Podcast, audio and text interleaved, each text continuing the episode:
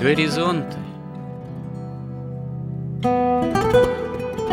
Авторская рубрика протерея Андрея Спиридонова и Георгия Лодочника Люди, явления, события –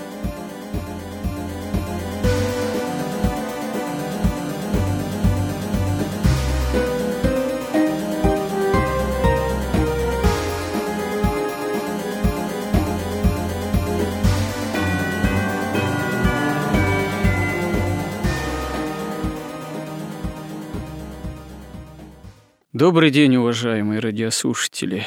В эфире радио «Благовещение» и в нашей регулярной рубрике «Горизонты» я, протерей Андрей Спиридонов, и мой постоянный собеседник Георгий Водочник. Говорим в данном случае об основном изложении догматов христианской веры, о символе веры. Стараемся обсудить темы, которые связаны не только с таким классическим катехизическим вероучительным пониманием, но и с точки зрения понимания современного человека, какие на этом пути могут быть препятствия, некоторые мировоззренческие заблуждения. И в данном случае, вот говоря о Христе, мы затронули тему времени, исполнения времен, конца времен, то есть христианской эсхатологии. И остановились мы на том, что, собственно говоря, когда Христос воскресает и Дух Святой сходит на апостолов, стоит заметить, что в проповеди апостолов э, звучит такая тема, что второе пришествие не за горами, так называемая парусия. В общем-то, большинство апостолов – были в уверенности, что, по всей видимости, земная история в том ее качестве, какое, собственно говоря, оно имеет и до сей поры, в таком, в общем-то, можно сказать, автономном существовании от Бога, который берет начало еще с Адама и Евы, с их грехопадения. Ну вот э, апостолы думали, так чувствовали, ощущали, видели, что земной истории остается еще недолго длится, потому что, а зачем, собственно говоря, ей особо долго длиться, поскольку уже все самое главное совершилось. Совершилась во Христе победа над грехом и смертью. И, в общем, апостолы думали, что весьма возможно второе пришествие Христово и всеобщее воскресение из мертвых будет еще при их жизни, при жизни их поколения. Но, как мы видим, для Бога действительно один день как тысяча лет, и тысяча лет как один день, и премудрость Божия, она выше всего. И не то чтобы интуиция апостолов была в корне ложной, по всей видимости, она где-то в своей основе, можно сказать, что истинна, потому что действительно вероятно, что земная история после воскресения Христова, она имеет уже такой, можно сказать, инерционный характер. Ну, просто вот это вот инерция, смена рождений целых поколений, она заняла, занимает и еще будет какое-то время длиться, может быть, тысячелетия, длится уже столетиями, уже пару тысяч лет, а может и еще будет длиться, не знаем мы сколько. Вот. Но вот Георгий обещал, что он привезет евангельские притчи как иллюстрацию, доказательство того, что последующая христианская история, она еще совершенно ее длительность не случайна и исполнена особого смысла. Ну, вообще это, конечно, следует из всего текста Евангелия, но особенно две притчи, они очень как бы ясно показывают, зачем длится еще история после первого прихода Христа и до второго. То есть первая притча – это о плевелах, когда пришли слуги хозяину и сказали, недоброе ли семя ты сеял. Пшеницы и плевел. Да, и, а тут у тебя пришел враг, и появились плевелы позволь, мы пойдем и вырвем все эти плевела. Он сказал, нет, оставьте все как есть, иначе, вырывая плевела, вы вырвете и пшеницу. А вот потом, когда все взойдет, тогда мы уже разберем, отделим пшеницу от плевел. И вторая притча – это притча о пире, когда царь решил сделать там брачный пир, послал всех своих слуг с приглашением на пир, но многие стали отказываться. Там кто-то говорит, что я купил валов, мне некогда надо проверить, кто-то еще что-то. И тогда он сказал, что идите на дороге, собирайте всех, кого найдете, пока пир не наполнится полностью. То есть вот можно сказать так, пока Бога человечество не наполнится, то есть пока не войдет вся полнота тех, кто может спастись. Ну да, большее число. Да, то есть все, кто может, а им должна быть дана возможность спастись. И окончание, когда уже наступит времена Антихриста, и практически никто не сможет спасаться, тогда и придет э, второй раз Христос уже. И на этом вот этой земли история закончится. Наступит история уже следующая. То есть вот это вот время от первого пришествия до второго – это время разделения.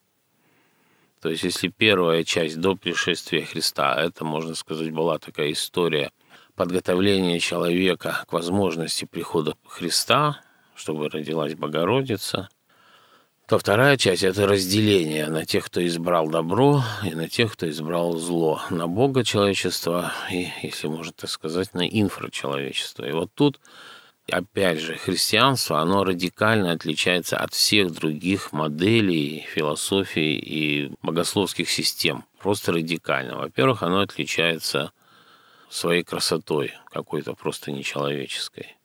Потому что вообще, если точно переводить с греческого, то там творец, бог-творец, как я вот помню, то это есть там такой как бы аспект, что это именно творец, как, а мироздание это как поэма. То есть Бог как поэт творит вот эту... Поэт неба и земли. Да творит вот это мироздание, историю мироздания, и это именно как бы божественная поэма такая, то есть действительно невероятной красоты.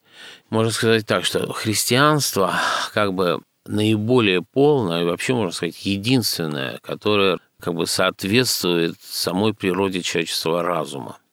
То есть вот если Бог создавал, как мы верим, творение свое разумно, то, соответственно, и в творении вот эта разумность должна каким-то образом прослеживаться. А если наш разум человеческий, он подобен в каком-то смысле божественному разуму, то значит нам доступна истина, в нашей мере нам доступна, да, но все-таки это абсолютная истина. И глядя на вот это вот творение, мы должны видеть вот эти законы разума.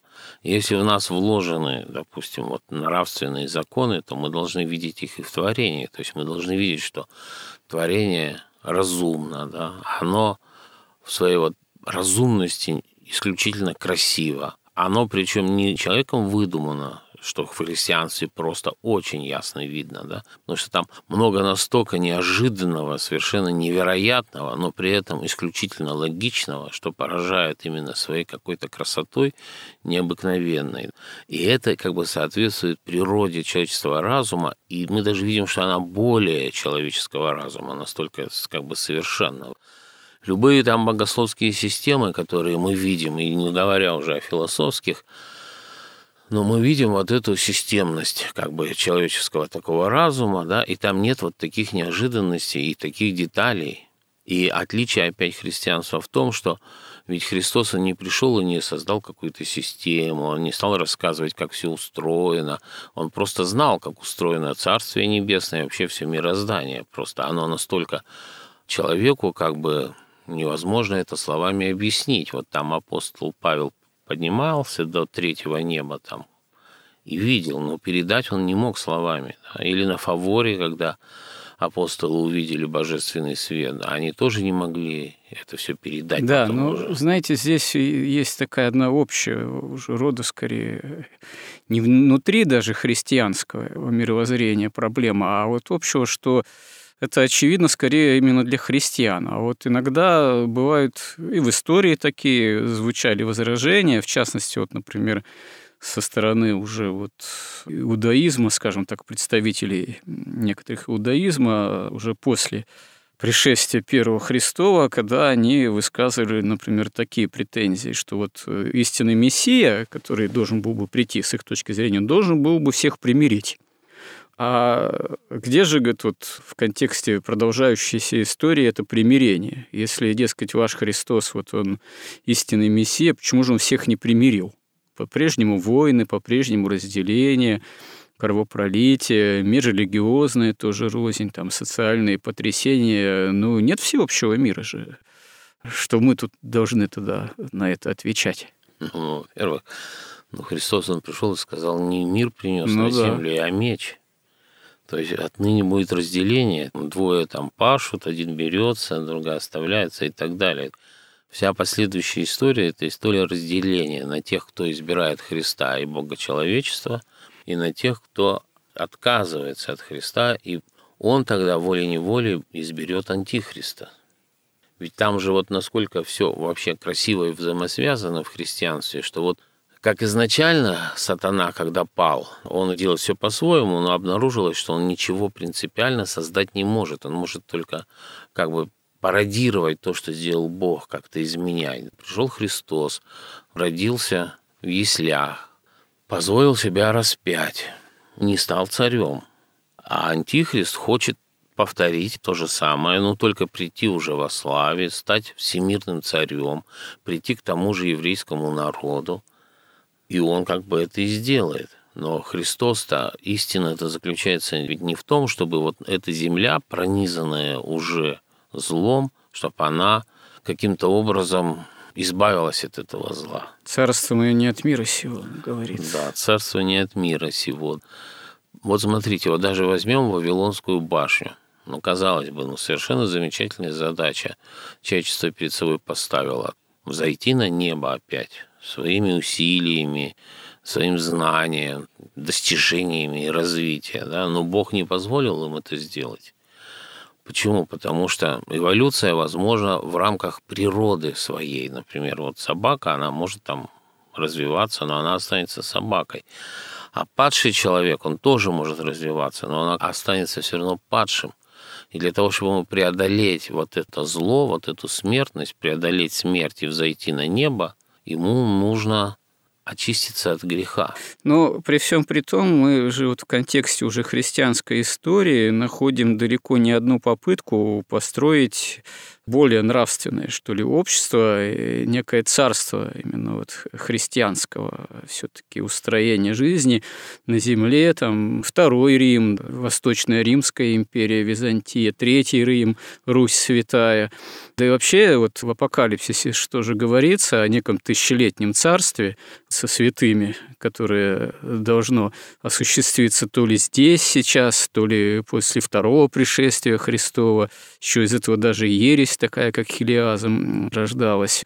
То есть при всем вот при том, что царство мое не от мира сего, как сказал Господь, картина-то историческое явление христианских царств, государств, она тоже оказывается достаточно непростая, в чем-то, может, и противоречивая. Иногда, может быть, некоторые чрезмерные упования с этим связаны, оказываются. Вот даже взять, например, идею Третьего Рима, драму, трагедию нашего раскола. Ведь, собственно говоря, в раскол-то вот 17 века уходит же много, на самом деле, сил народных, таких живых, цвет нации во многом тоже участвует в расколе, а все за, собственно говоря, тоже так несколько превратно понятой эсхатологии, что вот раз царь уклонился в эти с точки зрения старообрядцев ложные реформы, то значит все пало православное царство, благодать на небо улетела, надо уходить куда-то в глушь, сжигаться в срубах и так далее.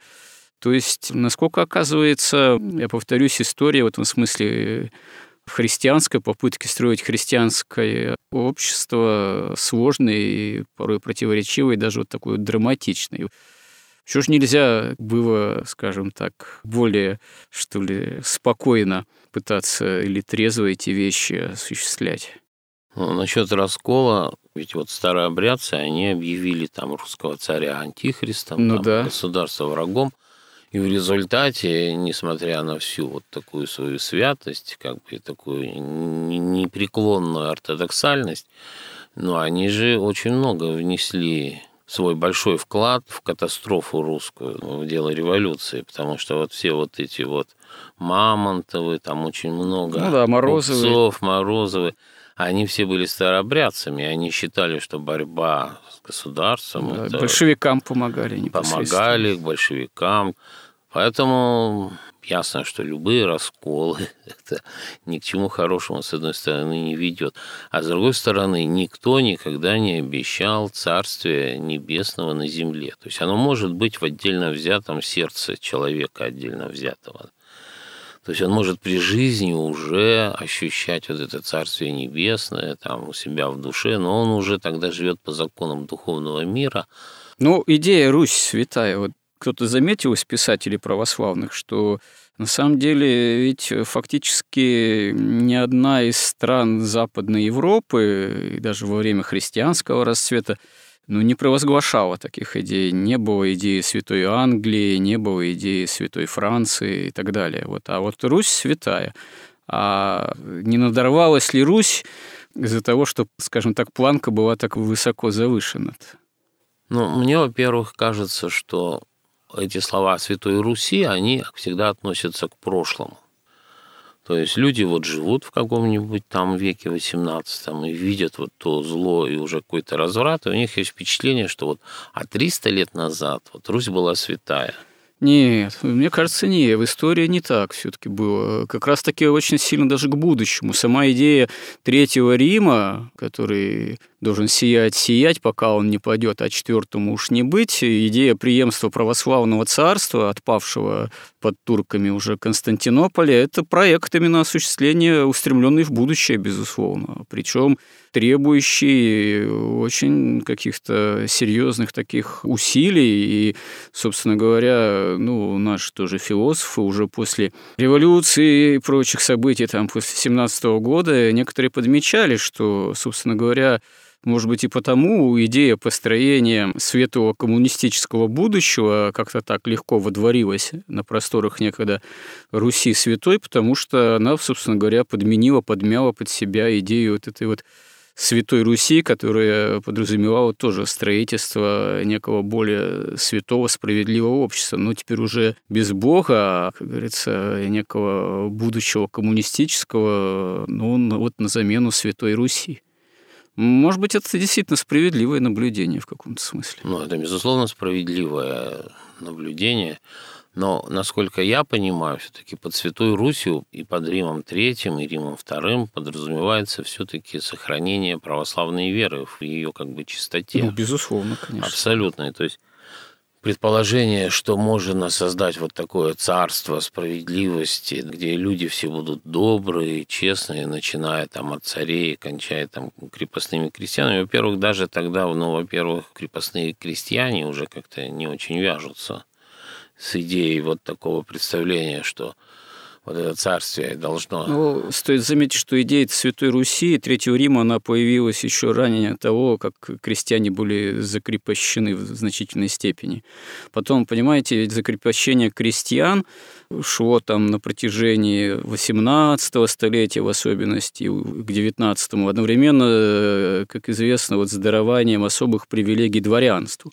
И это уже было тоже одной из предпосылок, как говорится, недовольства очень серьезного в обществе и революции той же, потому что если раньше дворянство было служилым все-таки и несло тоже свои обязанности, свои какие-то тяготы на своем уровне, то потом, когда дворянству стало все больше и больше привилегий предоставляться, а крестьянство все больше закрепощалось действительно, то это уже и внесло в русское общество очень серьезный раскол, тем более, да, как вы справедливо заметили, при все той же идее Святой Руси, имеющей место быть.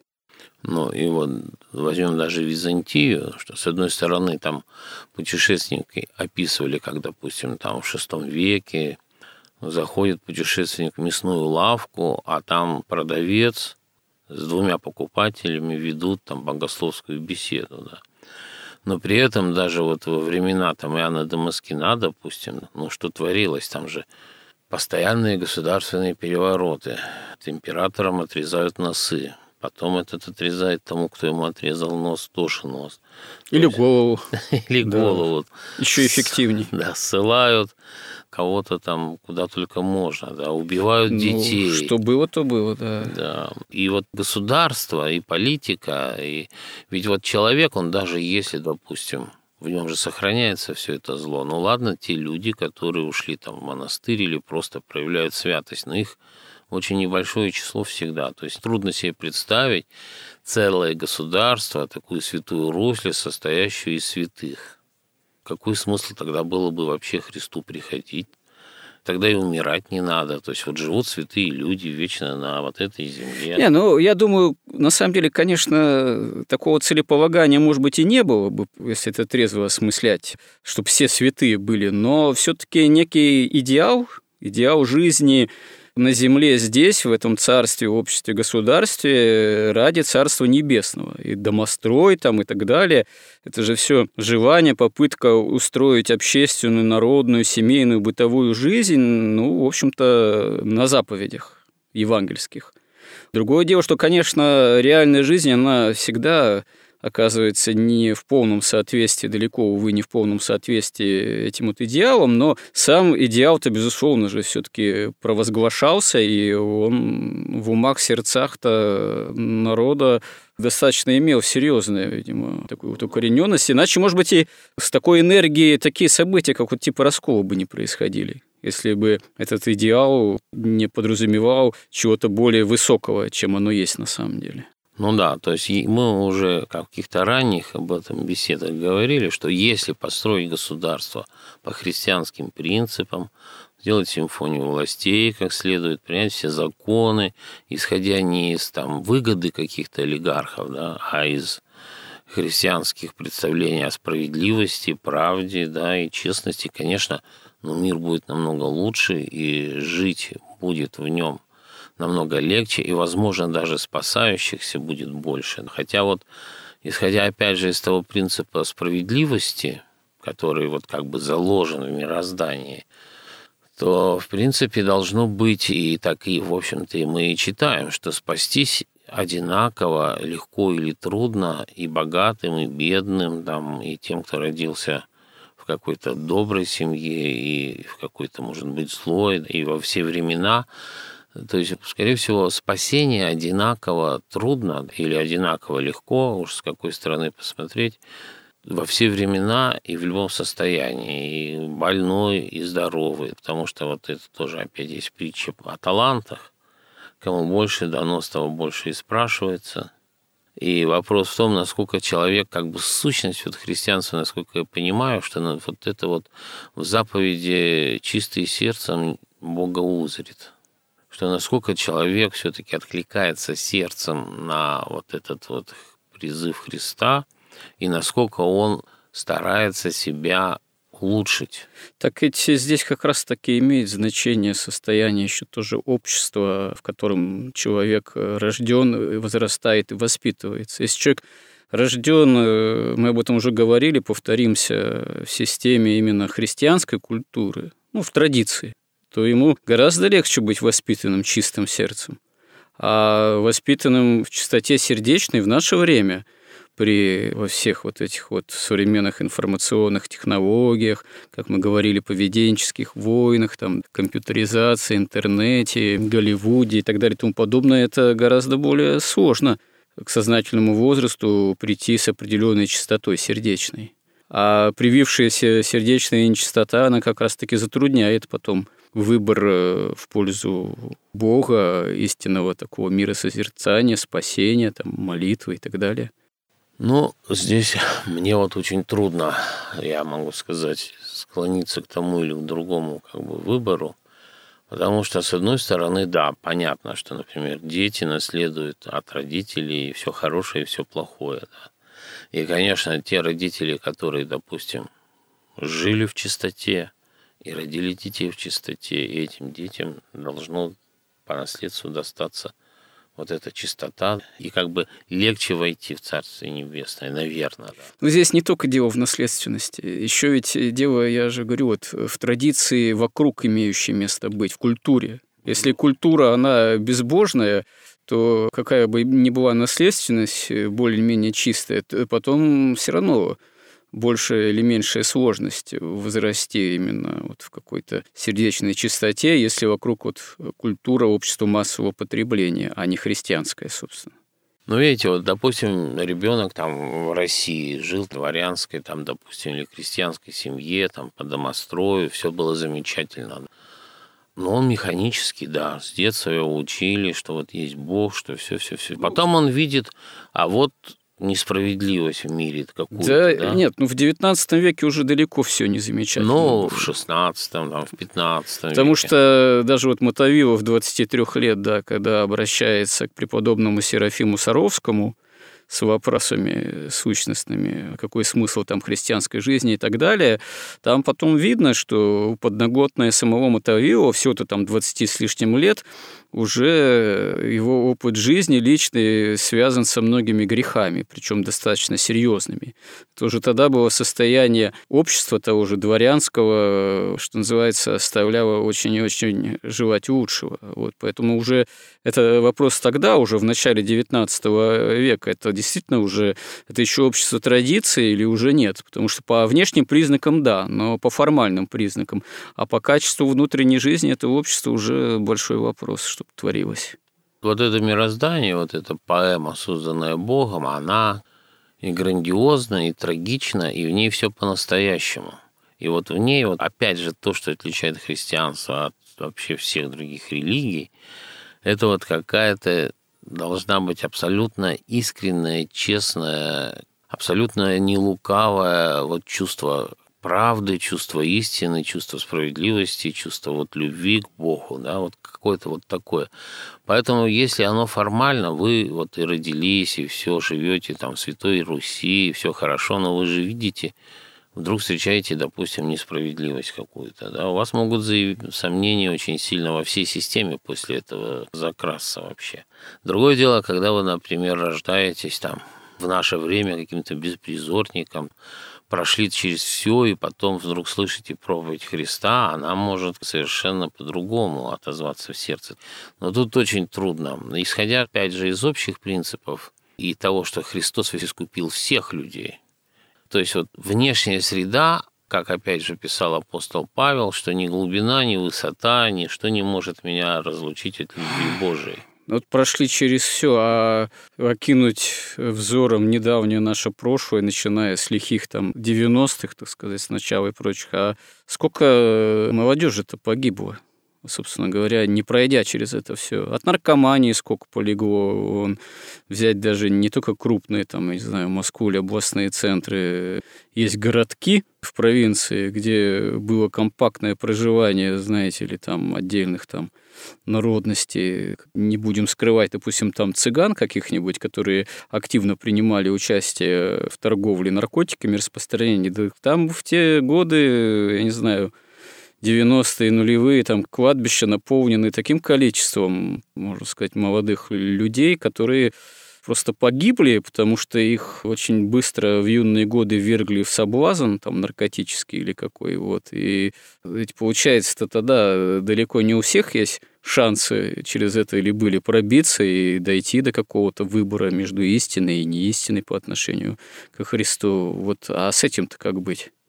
Мы даже вот насчет этих людей не можем знать, спаслись они или нет. Ну, это верно, конечно. Мы окончательный суд Божий не выносим тут. Поэтому как уж это все Христос.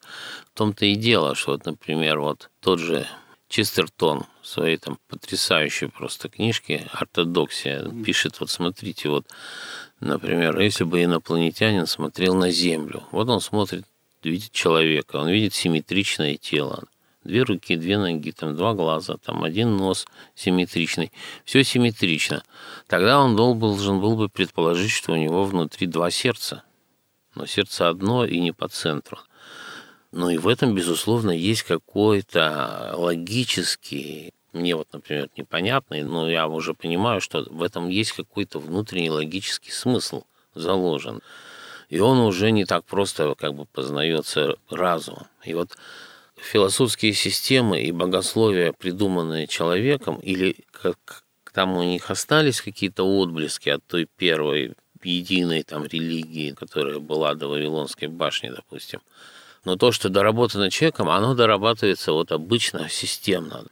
А христианство, оно все время срабатывает вот так. Оно система-система, раз, вроде не системно, но на каком-то другом, более высоком уровне открывается другой уровень системности, потому что оно уходит куда-то там к Богу, каким-то невероятным высотам от этой логики и красоты. Поэтому Христос, он же ведь не создавал учения, он пришел и просто делал. Он делал, он создавал свою церковь, которая должна была начать вот это разделение, значит, воинственные на земле, торжествующие на небе.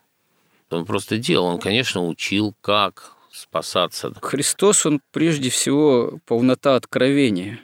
Он не создает учения, он открывает себя как истину в Духе Святом. А в свете уже откровенной и богооткровенной истины и по действию Святого Духа святые отцы, они уже и формулируют учение в той степени, в какой это необходимо, как христианское именно вероучение. Вероятно, это так ну да. понимать. Да, и поэтому вот такие вещи, как, например, может родиться ребенок и умереть там некрещенный. Или вот он родился в советское время и сразу же наркотиками был напичкан, и тоже умер, он не успел даже креститься, допустим. Но тем не менее, возможно, существуют какие-то законы. Ведь Христос, он ведь вот никому ничего не должен – он как бы взял и скупил человека и получил вот это право миловать и судить. И он может помиловать кого хочет, а кого хочет, может не помиловать. И вся надежда только на его любовь и благодать, и справедливость. Ну, Бог, он действительно не детерминирован ничем. Ну, с одной стороны, даже не связан, так сказать. Даже необходимостью творения или необходимостью спасения человека, хотя одно с другим связано как говорят святые отцы, мы об этом тоже говорили, повторимся же, что сам акт творения – это уже есть акт явления жертвенной любви, потому что необходимости мир творить нет. А необходимость спасения человека оказывается в каком-то смысле необходимостью, потому что это как раз-таки человек вершина творения, но наделенный свободной волей от Бога отпадает. Но Бог, он не связан необходимостью спасать человека, потому что Бог обладает абсолютной божественной свободой. Но с другой стороны, Бог жаждет человека спасти по своей неизреченной божественной же любви. То есть, с одной стороны, он не связан ничем, а с другой стороны, Бог как любовь, конечно же, будучи хоть и не связана ничем, тем не менее, любовь – это именно прежде всего способность, ну, это, наверное, проще говорить о человеке, который обладает такой способностью, но это именно способность собой пожертвовать. И Бог эту любовь как жертвенную, как крестную тоже, безусловно, являет. И здесь э, вообще, конечно, это есть явление тайны нашего спасения, великой тайны, и как она вот раскрывается в условиях уже христианской истории. Мы видим истории достаточно тоже непростой, не облегченный, по-своему драматичный. Вот это, конечно, тоже своего рода явление до конца неизъяснимое, таинственное, о них еще можно много говорить. Ну, наверное, Я вот хотел да. сказать все же, что вот построение такого какого-то совершенного там христианского общества, оно, насколько я понимаю, не является самоцелью. То есть, если человек, например, христианин, он избегает там убивать, там воровать, лгать и так далее. Да? Соответственно, вокруг него, ну, конечно, жизнь становится как-то лучше, если они все еще такие христиане. Если президент, депутаты Государственной Думы, члены правительства христиане и начнут следовать христианской идеологии, а не выгоде каких-то там правящих кланов и конкурентной борьбы, то тоже так же начнет меняться государство. Ну, самоцелью не является, да, но с другой стороны, вообще существование общества, там государства, цивилизации, империи, там нации, ну, которые уже это понимание формируется позже значительно в христианской истории, а, но тоже как некий организующий принцип неизбежно и необходимо, потому что иначе будет хаос. Вот. Но, может быть, мы тогда в следующий раз в контексте наших разговоров о символе веры тогда и поговорим о том, что такое христианская государственность, там, монархия и так далее. Сегодня мы заканчиваем наши экскурсы в темы о символе веры, об эсхатологии и продолжим в следующих сюжетах. Храни Господь. Горизонт на радио Благовещение. thank you